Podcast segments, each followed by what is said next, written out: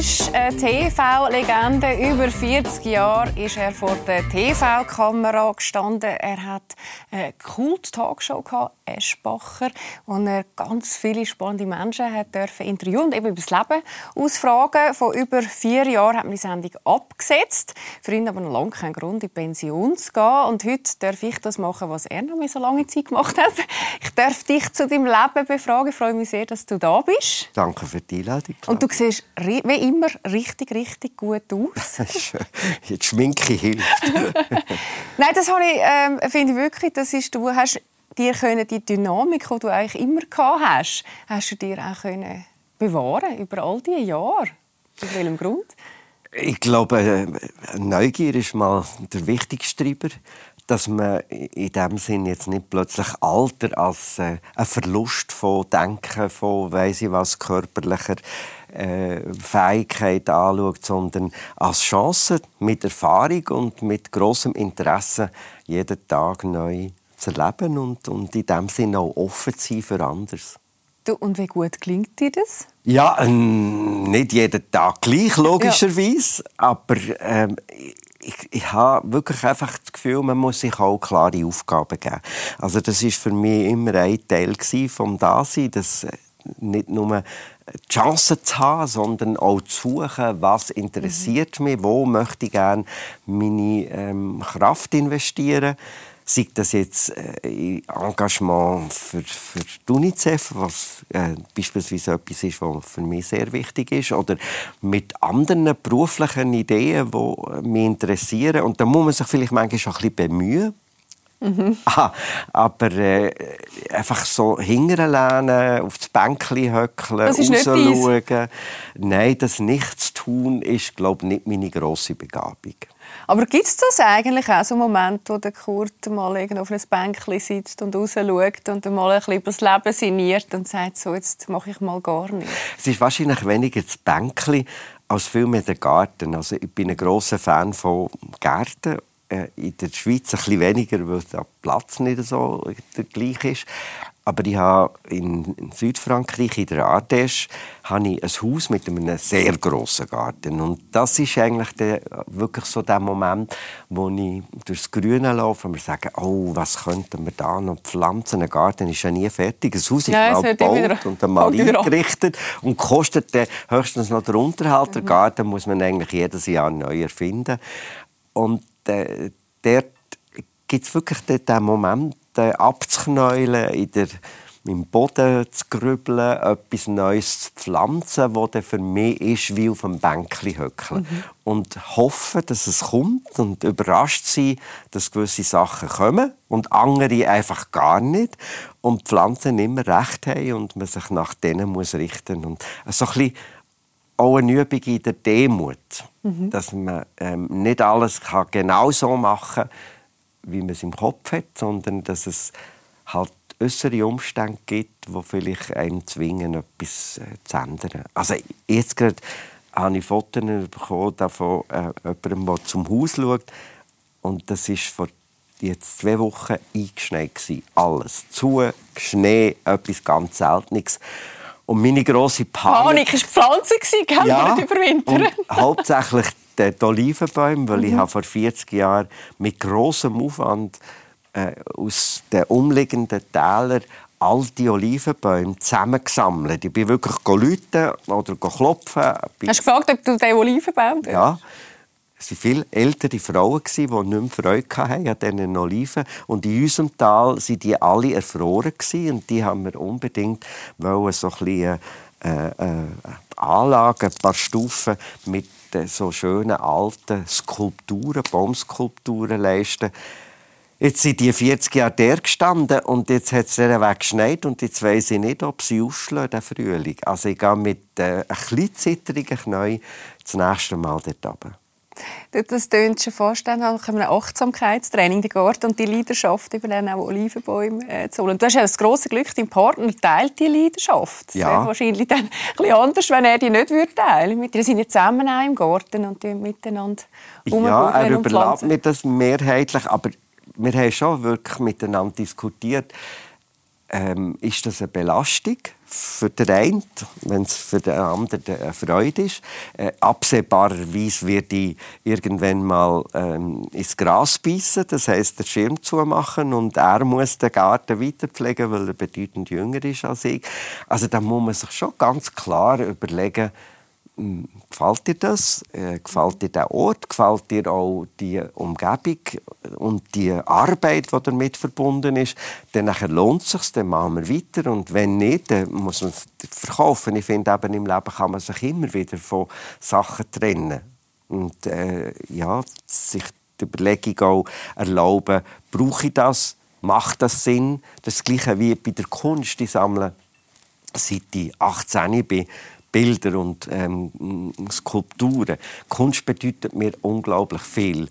Da hast du ja wirklich, glaube ich, eine ganze Kunstsammlung, die Millionen wert ist. Du hast ja, ja, immer also, zur richtigen Zeit. Das schon, wenn Künstler noch klein waren, sind es gutes Zähnchen zu haben. Nein, nein, also wenn man alles zusammenrechnet, dann sind wahrscheinlich 90 Prozent von den Sachen, die ich gekauft habe, nicht mehr wert und vielleicht 10 Prozent. Mhm. Aber die schenken dann nie wahrscheinlich. Aber es ist auch schön, oder? wenn man weiss, man etwas Gutes kennt. es geht ja nicht ums Geld. Sammeln, Sammeln ist eine Leidenschaft, die eigentlich nur kostet.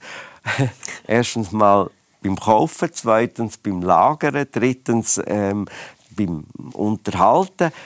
Aber die grosse Rendite ist die Freude an dem, was man sieht, an der Wand oder in den Stuben. Aber auch da muss man sagen, ähm, will man das behalten bis zum Schluss oder, mhm. oder soll, soll, gewisse Sachen sollen verkauft werden. Ich kann mich schlecht trennen, aber auch das muss man in der Partnerschaft diskutieren und sagen, Look, das ist so persönlich, das hat so viel ähm, aus dem Moment heraus Element von Gefühl, wieso dass ich etwas Spezifisches gekauft habe. Und das gilt ja nur für einen selber mhm. und nicht für andere. Also verkauf's, wenn es nicht gefällt. Mhm. Und äh, denke ich, da, diese Offenheit muss man haben und auch sagen, es ist alles vergänglich, man selber am meisten. Mhm. Fällt ihm das auch so leicht, wie es dir fällt in dem Fall? Ich weiss oder bist nicht. du dann eher der Treiber, der sagt, du, jetzt müssen wir es wirklich mal anschauen, wenn wir das dann regeln, Ich glaube schon, dass ich da der Treiber bin, ja. Aber äh, wichtig ist ja nicht, wo der Anstoß herkommt, Absolut. sondern ob der wirklich ins Rollen kommt und ob beide mitmachen, mhm. oder? Also du hast eh, äh, finde ich, äh, schon sehr viel auch Schönes jetzt über Beziehungen gesagt. Du hast ja sehr, finde ich, kann ich dir zuhören, eine reife Form von Beziehung gewählt. Tut sich eigentlich die Liebe im Alter, tut sich die verändern? Weißt du, jetzt Beziehung führen oder zu lieben, dass man einen anderen Blick drauf hat? Das glaube ich schon. Ähm, auf der einen Seite, weil äh, ganz eine andere blöd gesagt, Erfahrungssumme ähm, äh, in der Liebe hat realistisch werden. Es ist jetzt sicher nicht laufend die große Aufgeregtheit der sexuellen ähm, Erregung, sondern es ist so eine, eine tiefe, glaube ich, auch fundamentale Zuwendung und ein Gefühl von Zusammengehörigkeit, wo aber nicht sich selbstverständlich einstellt, sondern wo man immer wieder muss ähm, erfragen und, und auch in dem Sinn miteinander probieren zu erleben, was macht dir jetzt Spaß? Also wir gehen jetzt die nächsten paar Tage miteinander auf Florenz und, und ähm, hat gesagt, jetzt wollen wir vier Tage die Stadt anschauen mit einer äh, Jugendfreundin von mir, die dort wohnt. Das sind alles so kleine Geschichten, die ich finde, die muss man wie pflegen. Man muss ähm, muss. Also, äh, es ist erstrebenswert, das zu machen, äh, sich dann auch miteinander äh, klar werden, mhm. was ist dir wichtig, wie viel Freiheit brauchst du, was ähm, ist dir wesentlich an gemeinsamen Erfahrungen und so fort. Aber da ist man, glaube ich, wenn man älter ist, ein bisschen sagen wir mal, breiter denkend und nicht so besitzergreifend wie äh, bei den ersten Verliebtheitsattacken. Oder wo man besitzergreifend du sagt, du hörst mir jetzt. Ah, so schön. Du ist das dann, wo ihr, ihr habt ja, glaube wirklich eine Veranstaltung kennengelernt, gell, wo irgendjemand ausgefallen ist und dann ist er gekommen.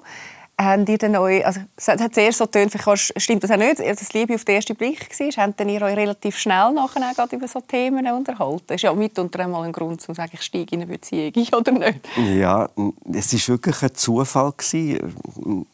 Kennen war auf der Suche nach irgendetwas äh, und das ist bei den Zufall das Wunderbare. Es fällt einem zu. zu und das, was einem zufällt, in die Arme fällt, ähm, das gilt es natürlich auch zu pflegen. Ja? Und das ist eigentlich sehr schnell klar geworden, dass ähm, wir das miteinander probieren aber äh, die Gespräche, wenn sie so ein bisschen grundsätzlicher werden, die brauchen natürlich auch Zeit. Und, mhm. und Vertrauen. Und Vertrauen. Jetzt sind wir weit über acht Jahre, bald neun Jahre zusammen. Also äh, ist das eine Entwicklung, auch, wo jeder oder jedes, jede Seite durchmacht. Ich finde es so schön und ich weiß, wahrscheinlich ist das nicht das Lieblingsthema, der Altersunterschied, weil ihr zeigt ja, dass es eben gar keine Rolle spielt und du betonst das ja immer, oder? Wenn man dich wahrscheinlich oft darauf ähm, anspricht. Wie, wie, wie habt ihr das geschafft, dass es für euch von Anfang weg gar nicht ein Thema war? Ich glaube, indem dass man auch offen darüber redet. Mhm. Oder? Und, und dort hat es natürlich gewisse Konsequenzen daraus. Also die, die wir jetzt vorhin miteinander besprochen haben. Ja. Ähm, aber ich finde, Alter ist so stigmatisiert mhm. Äh, auf eine ganz schlechte Vor allem in unserer Gesellschaft. Das ist, ja. ja. Und Jugend ist auch stigmatisiert als das Wunderbare, ähm, alles Mögliche äh, möglich machende, körperlich wie, weil sie ähm, von, von den Interessen her.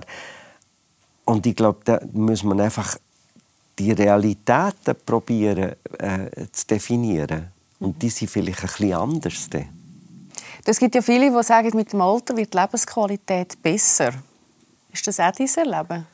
Das glaube ich nicht. Sie wird anders. Äh, ich äh, bin der festen Überzeugung, dass jedes Alter wahnsinnig tolle Möglichkeiten bietet. Die gilt es einfach wahrzunehmen. Ähm, ich möchte nicht missen, was ich mit 18 oder mit 20 erlebt habe. So wenig, wie es jetzt toll ist, mit 75 wirklich schöne Erlebnisse zu haben. Also in, dem, in dieser Fähigkeit, im Moment zu leben, macht man sich, glaube ich, auch offen genug, für positive Erfahrungen. Wenn man aber immer denkt, früher war es besser mhm. und was könnte noch kommen, dann verliert man das, was wesentlich ist, nämlich jetzt, den Moment, jetzt mit beiden Füßen am Boden. Und da gilt es ja zu genießen, im Bewusstsein, dass der einzigartig ist. Die Vergangenheit kann man reflektieren, aber die ist vorbei. Die Zukunft ist offen. Aber was zählt, ist das, was man jetzt im Moment erlebt. Mhm. Und lass uns trotzdem noch schnell zurückschauen. Wenn du so zurückschaust, beruflich und privat, was sind für dich die wichtigsten Wendepunkte in deinem Leben? Also im Positiven und im Negativen? Ja, ich habe nie große Pläne gemacht. Ich habe immer so aus dem Moment heraus entschieden. Es war für mich wichtig, wo ähm, das Gimmi fertig war und ich nicht gewusst habe, was ich jetzt äh, mit so einer Hast du nicht gewusst? Äh, keine Ahnung, machen. Ich habe gedacht, es wäre toll, Medizin zu studieren. Mhm. Aber dort hätte ich das Latinikum nachholen Und dann habe ich gefunden, das ist viel Aufwand.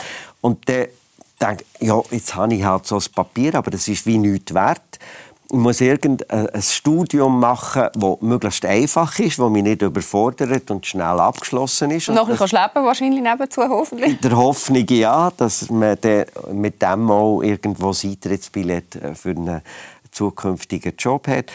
Und das war Betriebs- und Volkswirtschaft. Und dann hatte ich natürlich den Ehrgeiz, und das war schon Weichenstellend, das Studium schnell und gut abzuschließen. Mhm. Und dann konnte ich es wie abhaken. abhaken.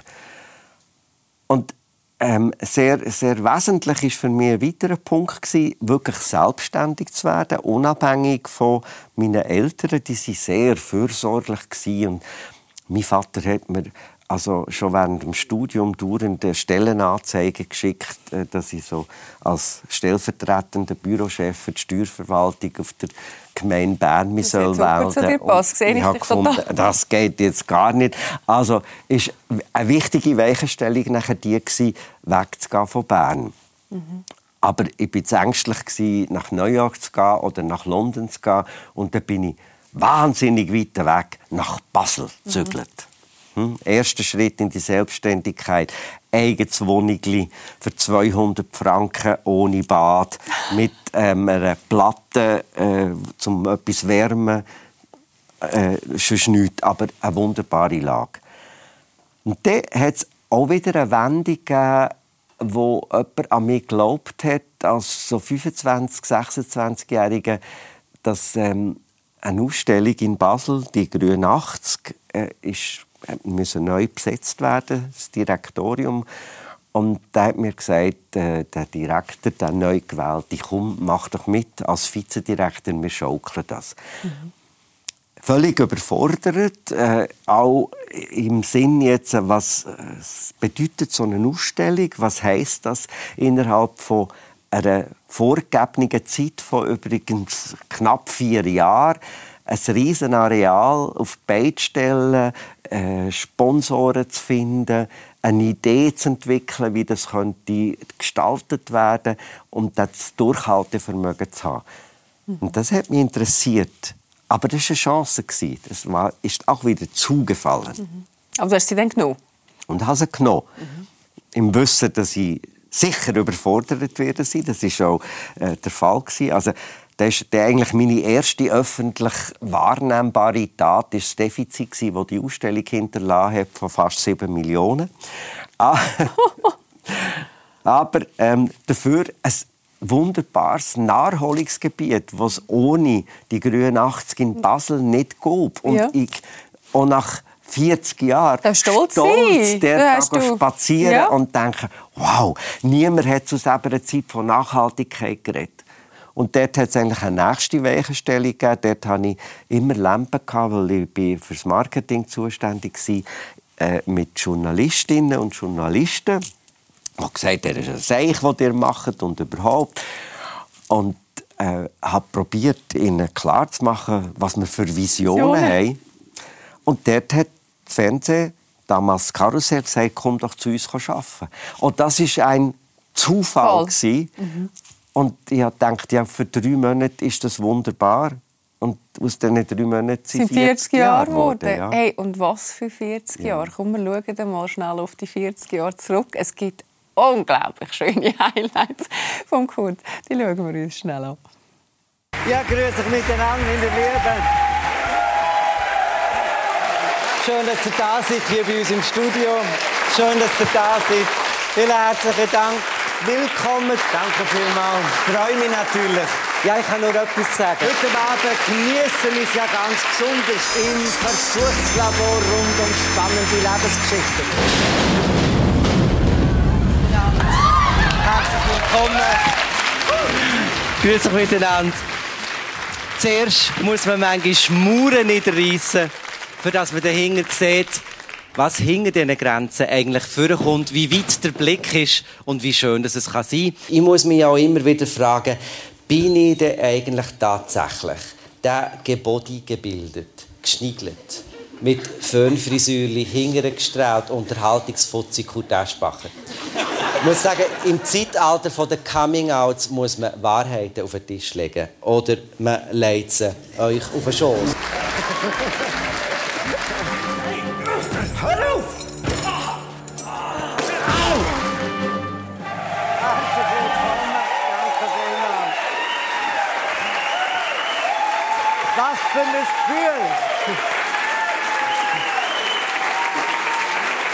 Vielen herzlichen Dank, meine Damen und Herren. Du, ist schon noch schön, wenn man auf so unglaubliche Einspieler schauen kann. Ja, es hat Sequenzen gehabt, die ich völlig vergessen habe. und äh, wenn man die wieder sieht, äh, ja, ist es toll. Und ich denke mir auch, wir haben während dieser Zeit immer wieder probiert, Themen in den Vordergrund stellen, die vielleicht tabuisiert sind, mhm. wo man ähm, lieber nicht darüber redet, wo man wegschaut. Und ich glaube, ähm, Journalismus und jetzt auch gerade eine Unterhaltungssendung hat auch für mich eine Aufgabe in dieser Richtung. Eine Aufgabe nämlich nicht nur seicht zu unterhalten, sondern vielleicht auch ein paar Sachen anzustoßen, Fragen zu stellen, die Leute zu zwingen, über ähm, gewisse Punkte in der Gesellschaft oder in ihrem ganz persönlichen Leben nachzudenken. Mhm. Und das hast du auf jeden Fall gemacht. Also es, hat, es hat noch einen Pilzeinspieler gegeben, da habe ich dann sehr gestaunt. Also, also wirklich so Themen, die dann schon teilweise sehr unter die Haut gegangen und damals auch sehr, sehr relevant sind. Aber für das stehst du ja ein Stück weit auch, oder? Du hast dich immer sehr getraut, auch dich sehr zu exponieren, auch teilweise ja, Ich glaube, man darf sich eben noch in dieser Rolle nicht allzu ernst nehmen.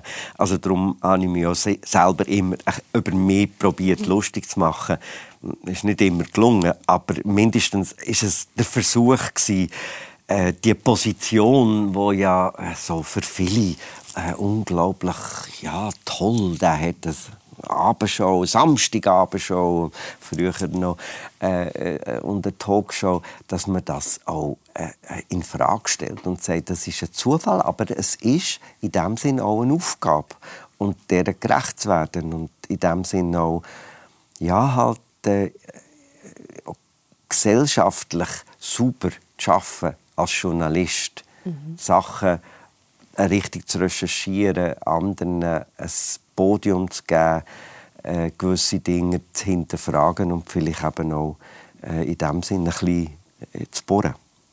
Du hast es schön gefunden, du hast in einer Doku mal gesagt, ähm, du hast bis zum Schluss Lampenfieber gehabt, weil das zeigt ja eben genau das, was du gesagt hast, dass du es immer sehr ernst genommen hast, auch nach 40 Jahren, oder? Mhm.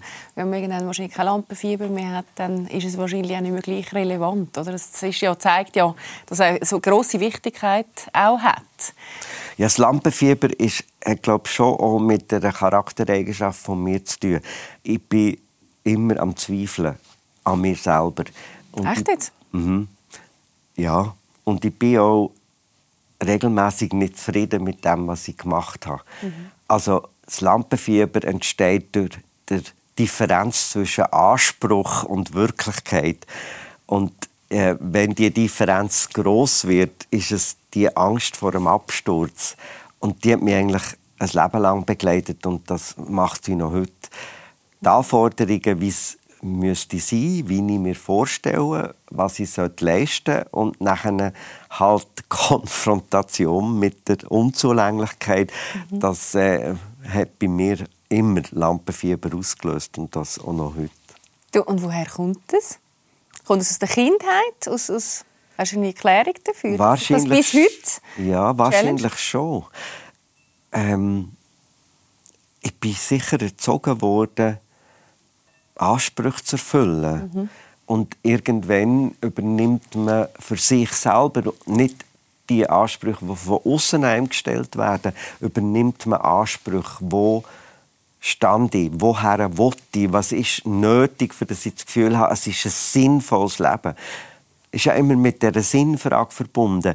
Bin ich jetzt einfach so ein Löli, der umeinander steht und in die Landschaft stiert, oder ähm, kann ich vielleicht etwas verändern.